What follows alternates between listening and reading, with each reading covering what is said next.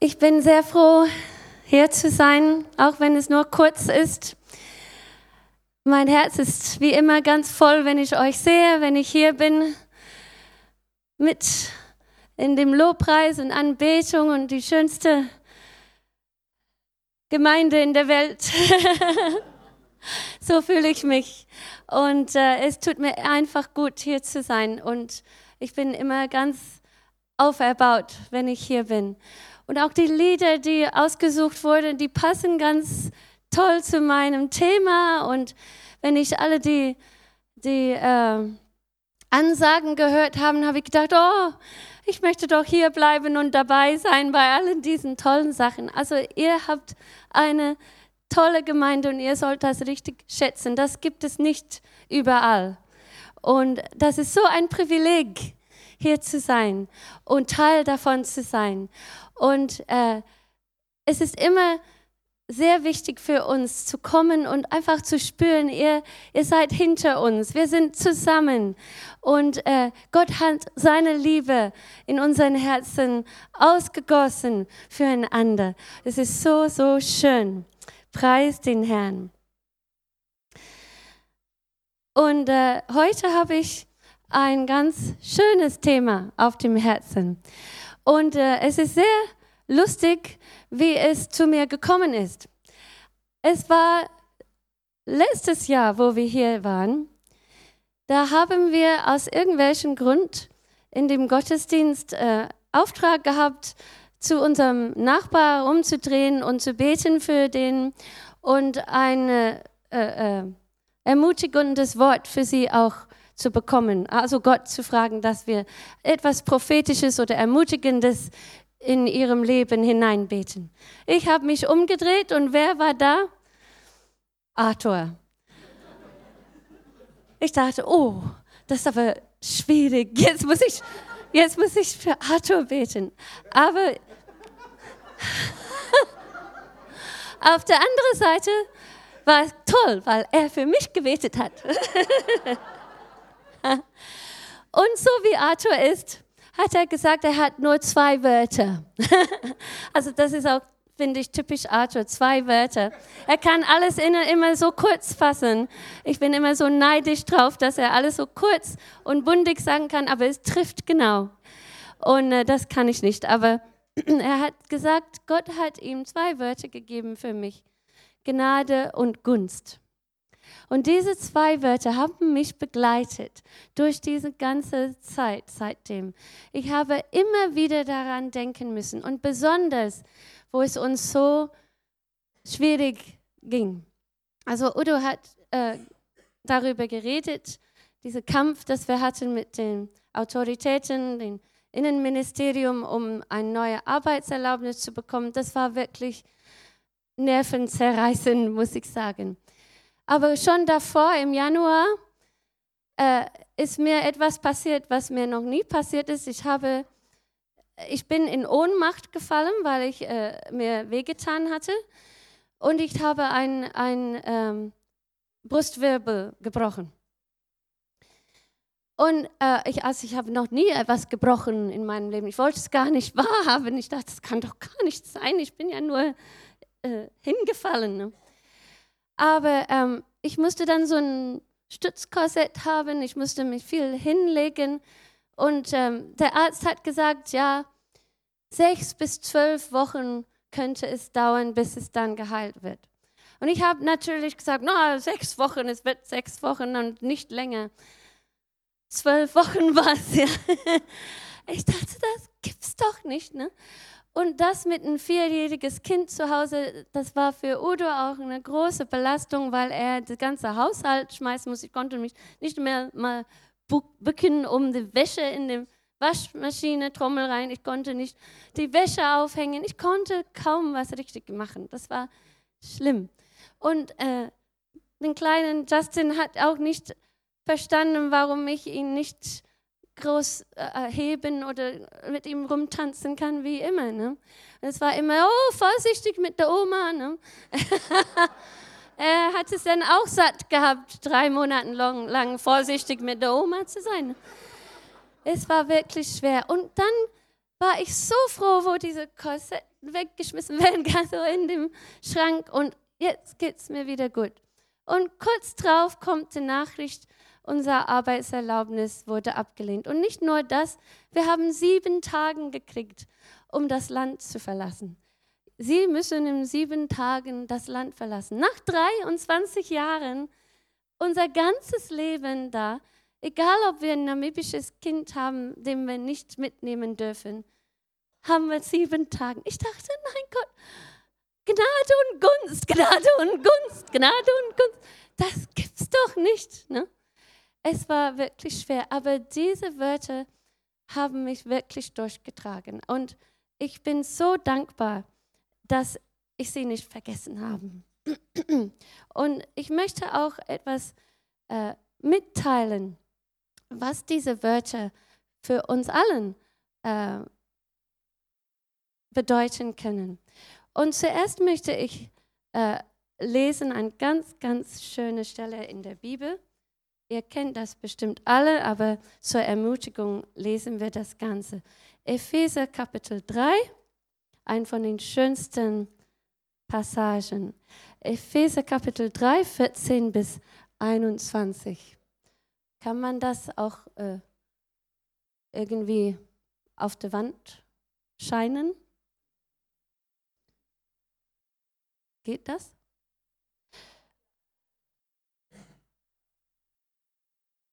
Wenn nicht, dann hört ihr einfach zu. Weil, weißt du, ich finde das eigentlich nicht gut, aber heutzutage hat kein, kaum jemand die Bibel mit, ne? Das merkst du. Manche haben es auf dem Handy oder irgendwas ganz Technisches. Das erste Mal, wo ein von unseren Studenten so das, äh, ein Handy hatte, wo man, wo man die Bibel drauf hat, haben wir es nicht geglaubt. Ne? Wir haben gesagt, mach doch dein Handy weg im Gottesdienst. Ne? Ich lese aber die Bibel. Da, ja, ja, das kann jeder sagen. Da hat er gezeigt, oh, okay. Heutzutage ist das ja gang und gäbe, ne? sogar in Afrika. Also, wir haben es sehr schön, danke. Tolle Technik. Deshalb beuge ich meine Knie vor dem Vater, der der rechte Vater ist über alles, was da Kinder heißt im Himmel und auf Erden, dass er euch Kraft gebe, nach dem Reichtum seiner Herrlichkeit stark zu werden durch seinen Geist an dem inwendigen Menschen, dass Christus durch den Glauben in euren Herzen wohne und ihr in der Liebe eingewurzelt und gegründet seid so könnt ihr mit allen Heiligen begreifen, welches die Breite und die Länge und die Höhe und die Tiefe ist, auch die Liebe Christi erkennen, die alle Erkenntnis übertrifft, damit ihr erfüllt werdet mit der ganzen Gottesfülle. Dem aber, der überschwänglich tun kann, über alles hinaus, was wir bitten oder verstehen, nach der Kraft, die in uns wirkt, dem sei Ehre in der Gemeinde und in Christus Jesus zu aller Zeit, von Ewigkeit zu Ewigkeit. Amen. Uh, ist das nicht toll? Das ist wirklich toll. Und es geht um Gnade und Gunst in unserem Leben. Gnade heißt die unverdiente Erweisung Gottes Liebe an uns sündigen Menschen. Gnade ist die Erweisung Gottes Liebe an uns. Und wir wissen ja, dass er es erwiesen hat durch Jesus Christus, sein stellvertretender Tod für uns ist reine Gnade. Wir haben die Hölle verdient. Wir haben die Trennung von Gott verdient. Aber Gott liebt uns so sehr, dass er seinen eingeborenen Sohn geschenkt hat, damit wir nicht in die Hölle gehen, damit wir nicht von ihm getrennt sind. Seine Liebe hat uns Errettung geschenkt. Halleluja! Können wir den nächsten äh, Ja. Also Gottes Liebe ist auch seine Gnade. Und es kann nicht verdient werden. Das ist mir wirklich immer klarer geworden durch diese schwierigen Zeiten. Man fängt an zu fragen, was habe ich da falsch gemacht, dass das mir passieren muss. Vielleicht sind wir doch nicht in der richtigen Stelle. Vielleicht will Gott, dass wir zurückgehen nach Deutschland. Vielleicht hätten wir Justin nicht aufnehmen sollen in diese unsichere, uns, unsichere Lage, in der wir uns jetzt finden.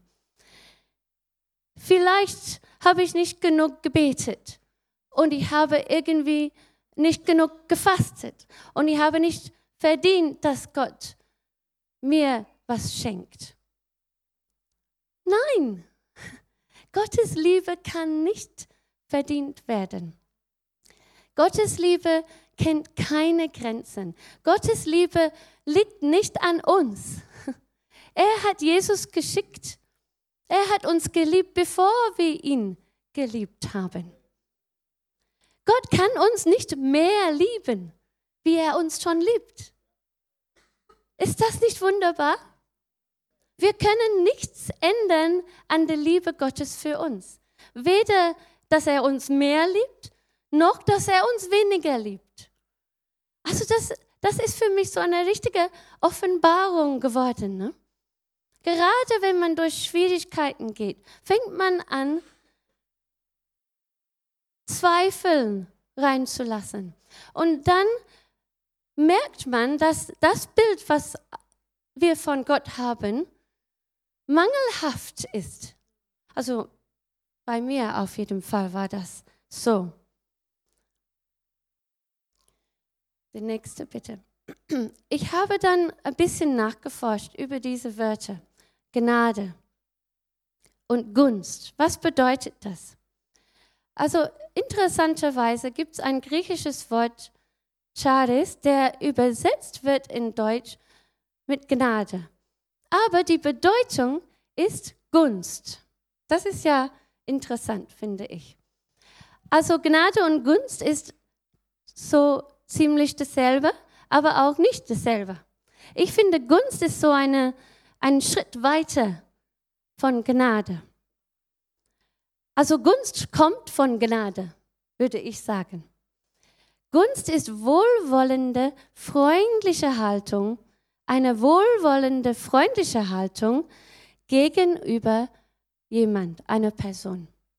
Also Gottes Haltung gegenüber uns ist sein Gunst und es ist wohlwollend. Er will das Beste für uns. Er will nicht das Zweitbeste für uns. Er will nicht, dass wir irgendwie uns durchkämpfen müssen, um seine Liebe zu empfangen. Er hat seine Liebe uns geschenkt. Es ist ein Geschenk. Ist das nicht toll? Halleluja. Nächste. Natürlich ist Gottes Gunst an uns gekommen durch Jesus Christus. Seine Gnade ist uns erwiesen. Aber wir sind nicht nur errettet durch Gnade, wir sind auch angenommen. Wir sind Gottes Kinder geworden, angenommen, in Gunst gebracht. Also Annahme bedeutet in Gunst gebracht. Diese wunderbare, stellvertretende Tod Jesus und seine Auferstehung hat uns Gottes Gunst gebracht, hat uns, wir sind jetzt angenommen als Gottes Kinder. Die nächste. Wir dürfen uns Gottes Kinder nennen. Das ist was ganz, ganz Kostbares. Es ist so leicht zu sagen, ich bin ein Kind Gottes. Ich bin ein Kind Gottes. Ich bin ein Kind Gottes. Wow, das ist ein Privileg. Es hat eine riesen Bedeutung für unser Leben. Und jeden Tag können wir mehr erfahren, was diese Vaterliebe für uns bedeutet. Und das ist eigentlich, was Gott möchte. Das ist eigentlich, was wir machen sollen auf der Erde.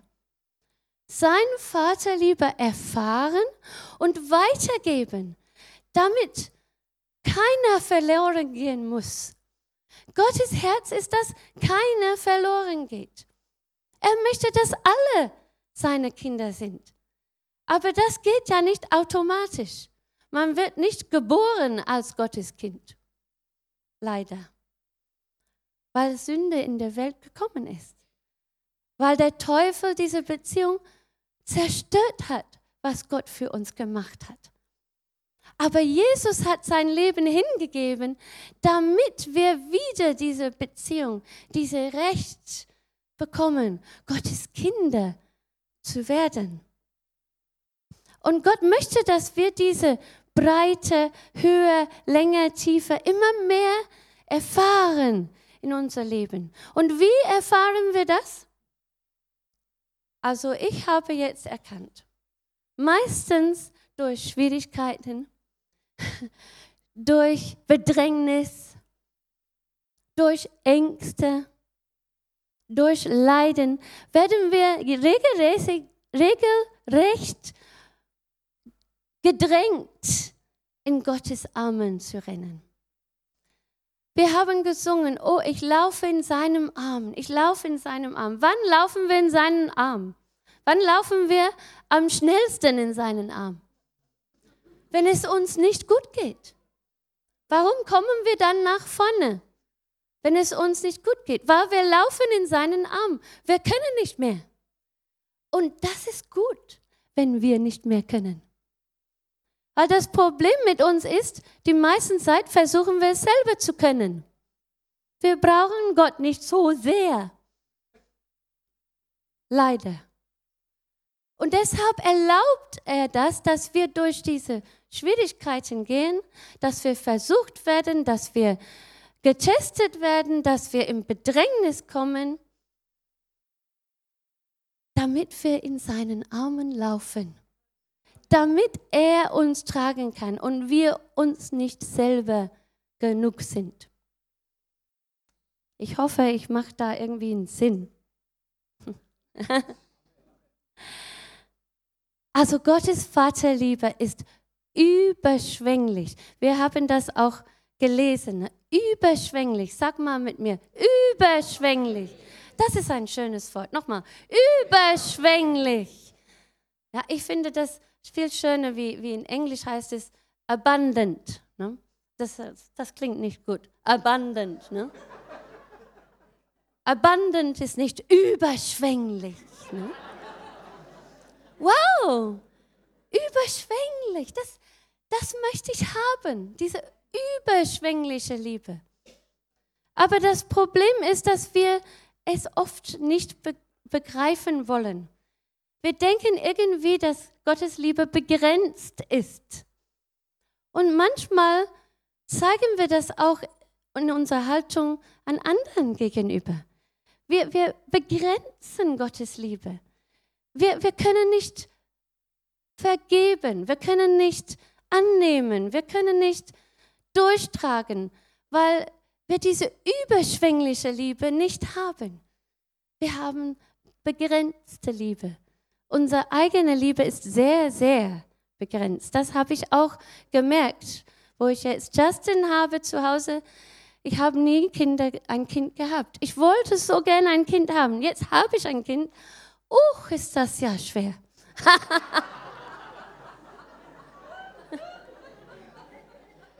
da geht einem die Geduld so schnell aus. Ne? Der trödelt rum mit seinem Essen und wird nicht fertig. Ne? Und du guckst auf die Uhr und komm mal, wir müssen ins Kindergarten, komm, iss doch auf. Ne? Und da wirst du immer mehr. Ne? Und ja, also Geduld ist auch Teil vom Liebe. Ne? Ja, Geduld miteinander haben. Das ist ja oft, kommt es sehr kurz hin, bei mir auf jeden Fall. Und ein, ein tolles Bild in der Bibel, wir kennen das, glaube ich, die meisten von uns gut. Wenn du es nicht gut kennst, kannst du in Lukas Kapitel 15 lesen. Wir werden es jetzt nicht lesen, über den Gleichnis von dem verlorenen Sohn. Das ist ein Bild von Vaterliebe Gottes. Der jüngste Sohn wollte sein Geld haben. Der Vater hat ihm einfach gegeben. Er hat keine Wider Widerrede, er hat keine Diskussion gemacht, er hat ihm gegeben. Okay, du willst? Er wusste, es tut ihm nicht gut. Okay, du willst, da hast du. Tschüss, mach's gut. Und dieser Sohn hat sah das ganze Geld verprasselt. Am Anfang natürlich ging es ihm blendend und nach kurzer Zeit Geld aus und es geht ihm elend. Und er saß da mit den Schweinen, die er hüteten und hat gedacht, bin ich dumm, ich könnte doch bei meinem Vater gehen und da arbeiten und äh, viel besseres Leben haben. Ne? Er hat gedacht, er kann zurückgehen und die Liebe von seinem Vater verdienen. Er wusste, er verdient es nicht, einfach so zurückzukommen und geliebt zu werden. Also hat er schon einen Plan ausgedacht, dass er hingeht und fragt nach einer, einem Job, ne, einer Stelle. Ich komme und arbeite für dich. Und dann vielleicht wird er angenommen. Er wollte wieder angenommen werden, aber er hat nicht geglaubt, dass sein Vater ihn genug liebt, um ihn anzunehmen, ohne eigene Leistung zu bringen. Und was ist passiert? Wie hat der Vater reagiert? Er war schon am Suchen nach seinem Sohn, am Hoffen, dass er bald zurückkommt. Er wusste, er hält es nicht aus ohne ihn.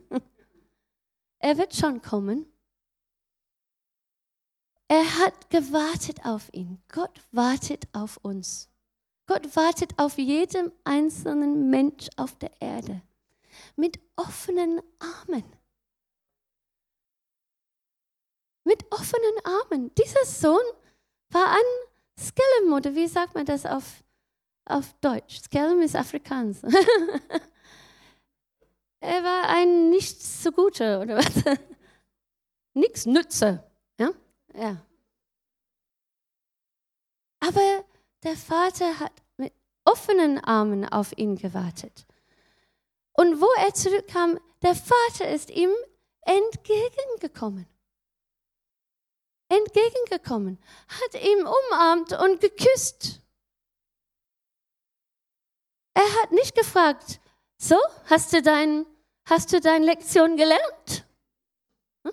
Siehst du, was du davon hast? Er hat gar keine Schuldgefühle ihm geben wollen. Er hat ihm einfach Liebe geben wollen. Und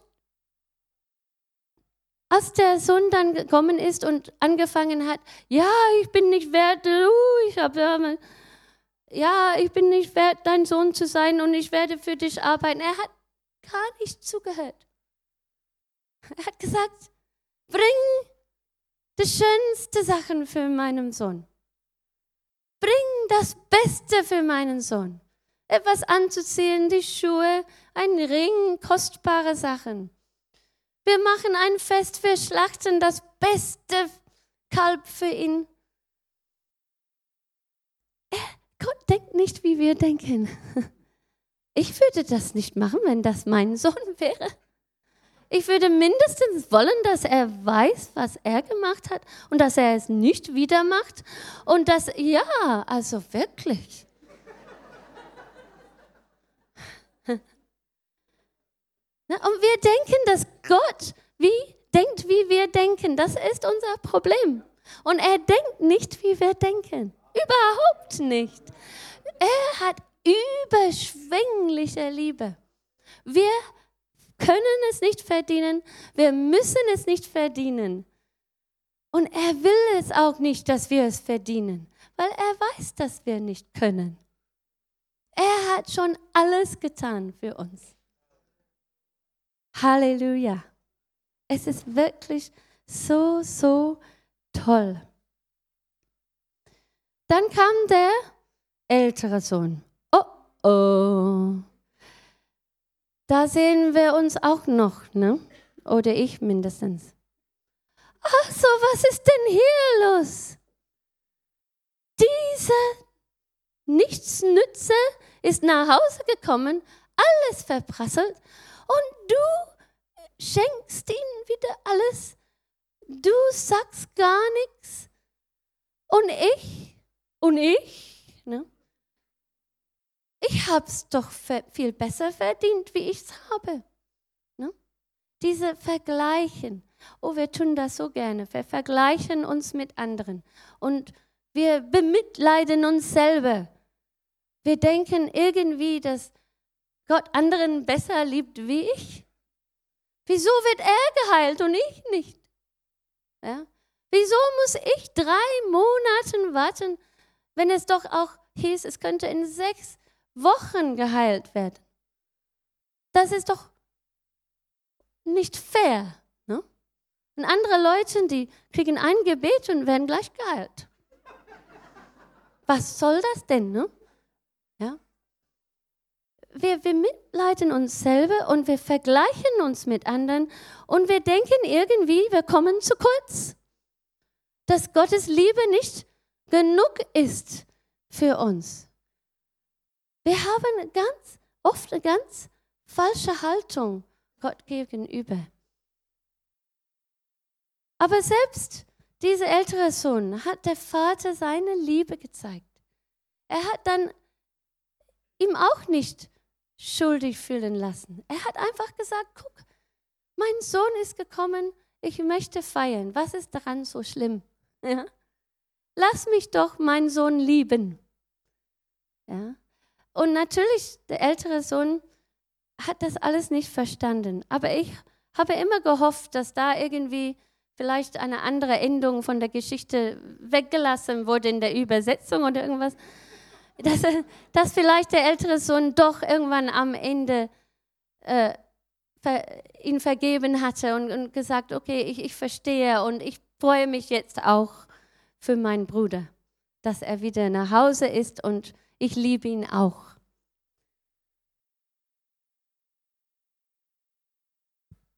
Diese vergleichen, denken, dass wir etwas leisten müssen. Das hindert uns, Gottes Vaterliebe in dieser überschwänglichen Weise anzunehmen. Und es hindert uns, diese überschwängliche Liebe für anderen zu haben.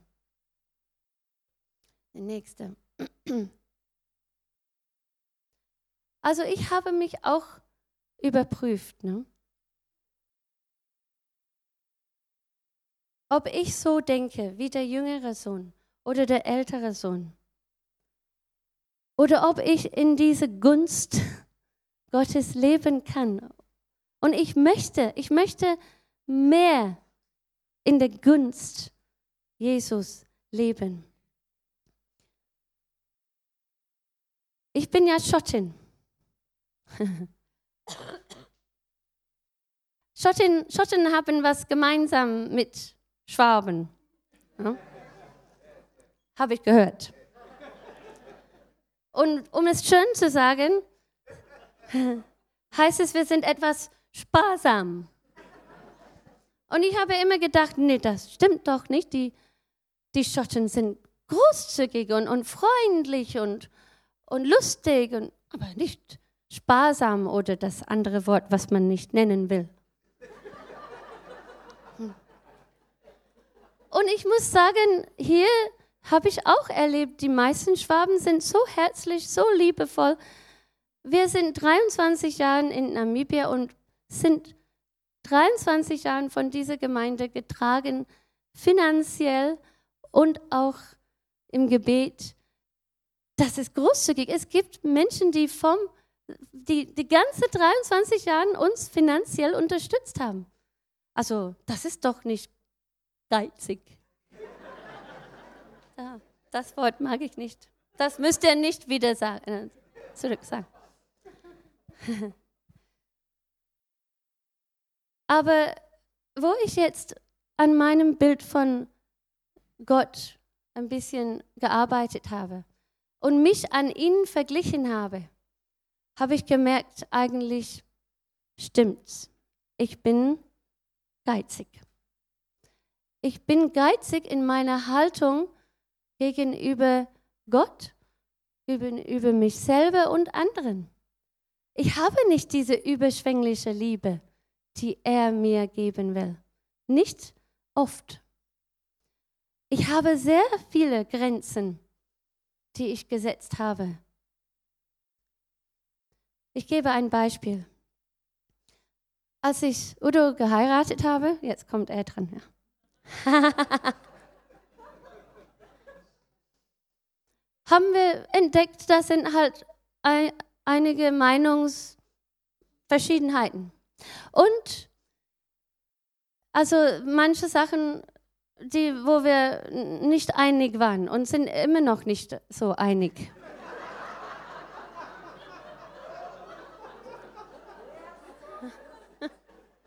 Und eins davon ist, dass er immer Vorrat haben will.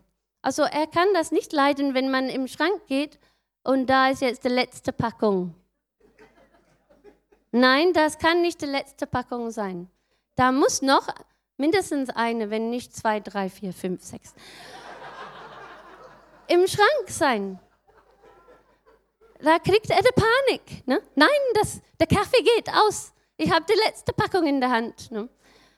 Und ich habe gesagt, was ist mit ihm los? Also, dann kaufen wir eben noch ein irgendwann, bevor es ausgeht. Oder wenn es aus ist, ist es eben aus. Dann hat man eben einen Tag keinen Kaffee oder was. Also, was ist daran so schlimm? Und er hat erklärt, ja, er ist so aufgewachsen, dass sie nicht viel hatten. Und da kriegt er immer so, so ein äh, enge Gefühl, wenn er, wenn er sieht, dass etwas ausgeht. Und ja, okay.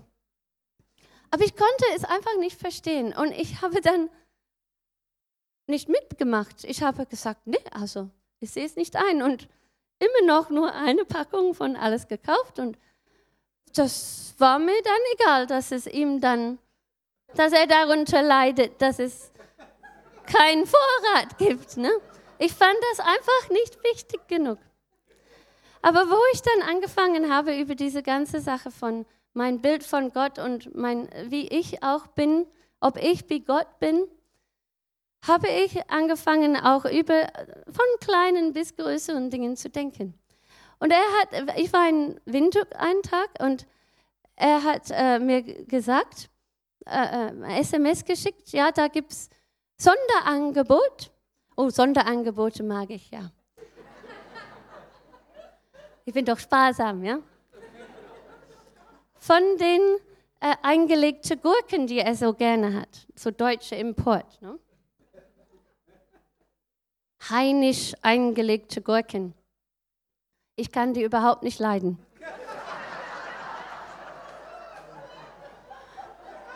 So was für sauer. Aber Justin liebt sie, das ist ganz komisch. Ne? Ja. Auf jeden Fall gibt es diese riesen Gläser, ich denke 1,5 Kilo oder irgendwas, riesen Gläser, die man in, in Namibia kriegt. Aber die sind schweineteuer. Und ähm, er hat gesehen, da gibt es Sonderangebote in diesem Geschäft, die viele deutsche Importer hatten. Ich soll ihm doch mindestens zwei Gläser mitbringen, weil sie wirklich viel billiger sind wie normal. Er muss mich überreden, zwei Gläser zu kaufen. Und natürlich appelliert er auf diese Sparsamkeit, dass ein Sonderangebot ist, dann kaufe ich vielleicht zwei. Und ich bin dann in dem Geschäft gegangen, habe das angeguckt, tatsächlich sogar noch billiger, wie er gesagt hat. Sie haben wahrscheinlich einen Fehler gemacht mit dem Preis, aber auf jeden Fall war es noch billiger. Und ich stand davor und habe gedacht, wie viel kaufe ich jetzt? Er hat gesagt, mindestens zwei. Okay, wenn ich großzügig wäre,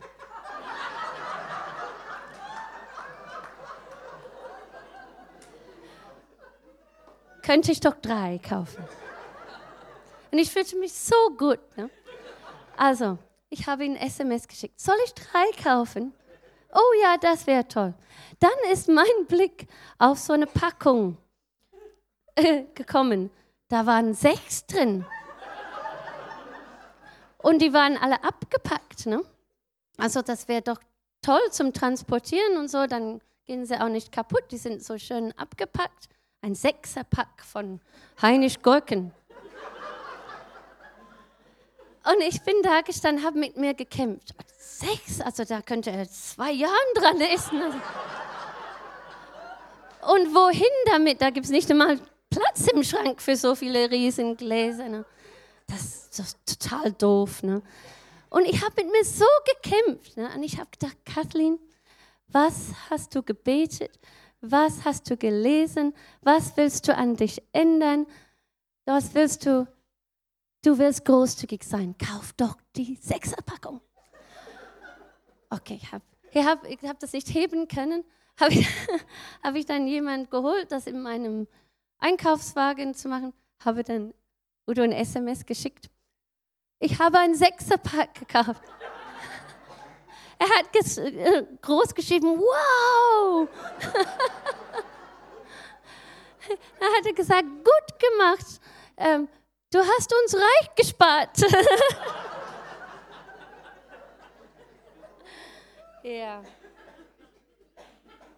Das, das ist ein klein, kleiner und bedeutungsloses äh, Beispiel. Aber es zeigt mein Herz, mein Problem. Wenn ich nicht einmal das mit Gurken machen kann, wie kann ich, wie kann ich diese Großzügigkeit in anderen Sachen? Wir müssen klein anfangen. Wir wollen, dass wir uns ändern und wir fangen oft zu hoch an. Fang an mit den kleinen Sachen, den täglichen Sachen, wo du merkst, da bin ich verkehrt. Da, wenn ich mich messe an Gottes Maßstab, ich komme kurz. Wir müssen da anfangen und da üben. Und das ist eine tägliche Übung, wenn wir wie Jesus ähnlicher werden wollen. Und das wollen wir doch, oder? Amen. Also zurück zu der Gunst. Gott ist absolut großzügig. Er ist die Quelle der Gunst. Er schenkt uns sein Gunst in allen Lebensumständen. Und das habe ich wirklich erfahren. Als wir diesen furchtbaren Kampf mit der Arbeitserlaubnis hatten, und nach den sieben Tagen hieß es, glaube ich, wir kriegen nochmal 14 Tage. Und dann nach den 14 Tagen, das war immer am letzten Tag, hat der Udo gesagt, müssten wir sogar die Koffer packen, falls wir dann keine Verlängerung kriegen. Wir sind dann wieder nach Windhoek gefahren und dann am letzten Tag kriegst du noch Verlängerung. Da haben wir vielleicht, ich glaube, 30 Tage bekommen. Und dann nochmal sieben Tage. Und das ging immer weiter. Da, da war so eine innere Spannung die ganze Zeit. Ne? Es war so, wir waren so verspannt. Ne?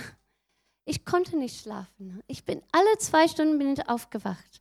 Für lange, lange Zeit, wochenlang. Und auch jetzt, wenn ich wenn ich euch sagen muss, ich, ich wache jede Nacht auf. Es ist jetzt irgendwie so zur Gewohnheit geworden, ich kann nicht durchschlafen. Ne?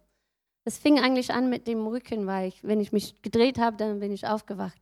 Und dann mit diesem Druck von dem äh, Arbeitserlaubnis und diese übrig bleibt so ist immer da. Aber ich habe dann, wo ich nicht schlafen konnte, habe ich dann entschieden, okay, da stehst du auf. Bevor du hier einfach rumliegst und dich schlecht fühlst, stehst du auf, gehst in Wohnzimmer und betest und betest und betest. Und ich habe geweint und gebetet und gesungen und geweint und gebetet. Aber in dieser Zeit habe ich die Liebe Gottes so wunderbar gespürt. Und dann konnte ich wieder einschlafen. Das ist Gottes Gnade. Das ist Gottes Gunst in unsere Lebensumstände, auch wenn es uns schlecht geht, können wir die Liebe Gottes erfahren. Können wir in seinen Armen uns hinlegen. Und das ist wirklich äh, eine Sache, was, was uns bewusst werden muss. Ja? Dass wir nicht so lange warten, bis wir zu Gott kommen. Ja. Was ich auch entdeckt habe, ist, also eigentlich diese 7, 14, 30 Tage hätten wir gar nicht bekommen sollen. Das war Gottes Gunst. Er hat uns Gunst gegeben in den Augen von den Leuten, die uns nicht haben wollen. Ja, die haben uns deutlich gesagt, unsere Zeit ist rum, wir müssen raus. Wenn wir weiterarbeiten, sperren Sie uns ein, haben Sie uns ins Gesicht, ins Gesicht gesagt. Sie werden uns im Gefängnis tun, wenn wir weiter hier arbeiten. Weil wir kein Arbeitserlaubnis haben. Jetzt haben wir eine Verlängerung, aber nur von einem Visum, also wie ein Touristenvisum. Wir dürfen nicht arbeiten. Ja, aber trotzdem haben wir jedes Mal wieder eine Verlängerung gekriegt, bis wir sogar eine neue Arbeitserlaubnis bekommen haben. Wenn wir in der Bibel schauen, es gibt zahlreiche Beispiele von wie Gott Gunst gibt in den Augen von den Autoritäten. Wie Esther, wie äh, Ruth. Ruth war, äh, Boas war nicht, äh, eigentlich war es dann in ihrer Familien, äh, Familienvätern ihre Autorität. Josef, Daniel, Paulus, man kann so viele Beispiele finden. Warum zweifeln wir daran, dass Gott uns Gunst geben kann in den Augen von den Obrigkeiten? Wenn es doch so klar ist in der Bibel, habe ich mich auch selber gefragt. Und Gott hat mir immer wieder gezeigt, das, was wir erleben, ist doch ganz normal in Gottes Augen. Aber es ging immer nicht ohne Kampf. Ja? Und manchmal ganz, ganz schlimmer Kampf. Also etliche waren auch im Gefängnis. Ne? Wir waren fast. Gott sei Dank müssten wir nicht im Gefängnis gehen. Aber es gab auch viele, die im Gefängnis waren. Aber das war nicht das Ende von der Geschichte. Sie haben trotzdem die Gunst Gottes erlebt. Ganz wunderbar, auf wunderbare Weise. Die nächste bitte. Also können kann jede von uns Gunst Gottes erleben. Aber Gottes Methoden sind nicht unsere Methoden. Er wirkt nicht, wie wir erwarten. Ein anderes Beispiel, was wir nicht lesen, aber viele kennen, in Johannes 9, ist von der Heilung des Blindgeborenen.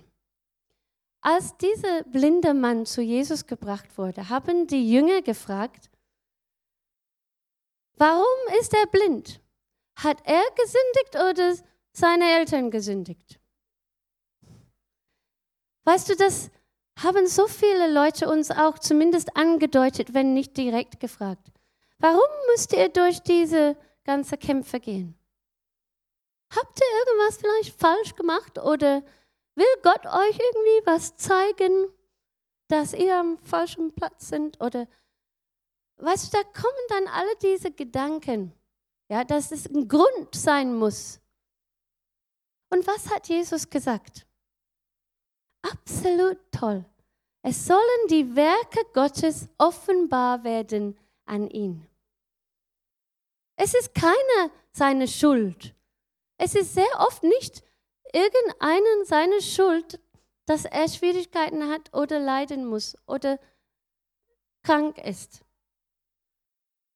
Gott möchte seine Gunst, seine Werke an uns offenbar werden lassen. Und das passiert oft nur durch diese Schwierigkeiten, die wir erleben im Leben.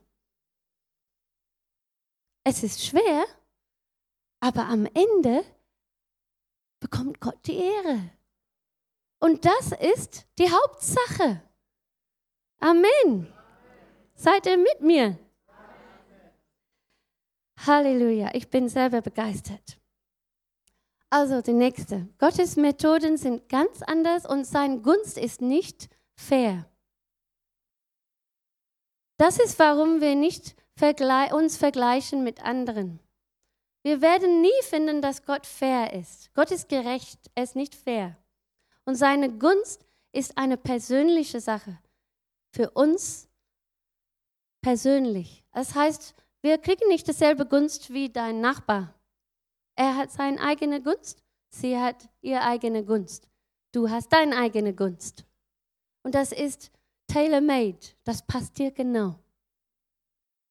aber der Gunst von den Nachbarn passt dir nicht. Und wenn wir wollen den Gunst von den Nachbarn haben, werden wir ganz schön enttäuscht, weil wir es nicht bekommen. Dann werden wir wie dieser ältere Sohn.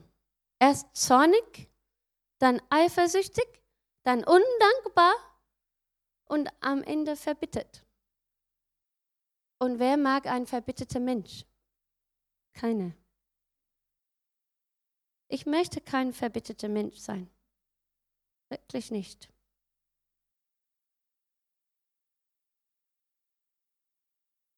Also, wir können Gottes Gunst, nächste bitte, aktiv nachstreben. Vielleicht denkt ihr, Kathleen hat aber keine Bibelstellen heute, nur das eine ne, am Anfang. Jetzt, jetzt bringe ich noch eine Bibelstelle, aber wir sind fast am Ende.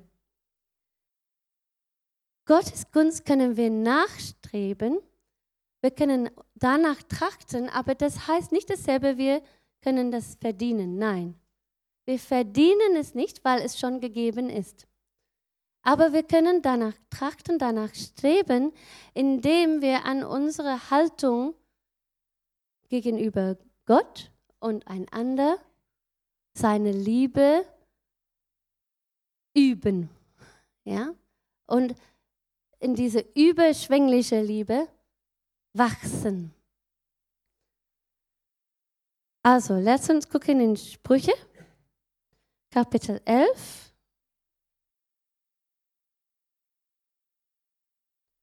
von Vers 24 bis 27. Das haben wir schon. Oh. Einer teilt reichlich aus und hat immer mehr. Wow. Ein anderer kragt, wo er nicht soll und wird doch ärmer. Das soll uns eine Lektion sein als Schotten und Schwaben. Das soll auf unsere Kühlschrank oder irgendwo geschrieben werden. Wer reichlich gibt, wird gelabt und wer reichlich tränkt, der wird auch getränkt werden. Wer Korn zurückhält, dem fluchen die Leute, aber Segen kommt über den, der es verkauft. Wer nach Gutem strebt, trachtet nach Gottes Wohlgefallen oder Gunst. Wer aber das Böse sucht, dem wird es begegnen. Also hier ist es ganz klar für uns geschildert. Was passiert, wenn wir großzügiger werden? Nicht nur mit Geld, mit Zeit, mit Geduld, mit Freundschaft, mit Vergebung, in allen Bereichen unserer Beziehungen mit anderen müssen wir großzügiger werden. Also ich auf jeden Fall. Vielleicht müsst ihr nur ein klein bisschen großzügiger werden. Wenn wir Gott nachahmen wollen, wenn wir Gottes Liebe weitergeben wollen und nicht nur unsere begrenzte Liebe, diese überschwängliche Liebe möchte ich weitergeben. Amen. Großzügiger werden heißt Gott nachahmen. Und da habe ich jetzt mein letzter Bibelvers, Epheser Kapitel 5.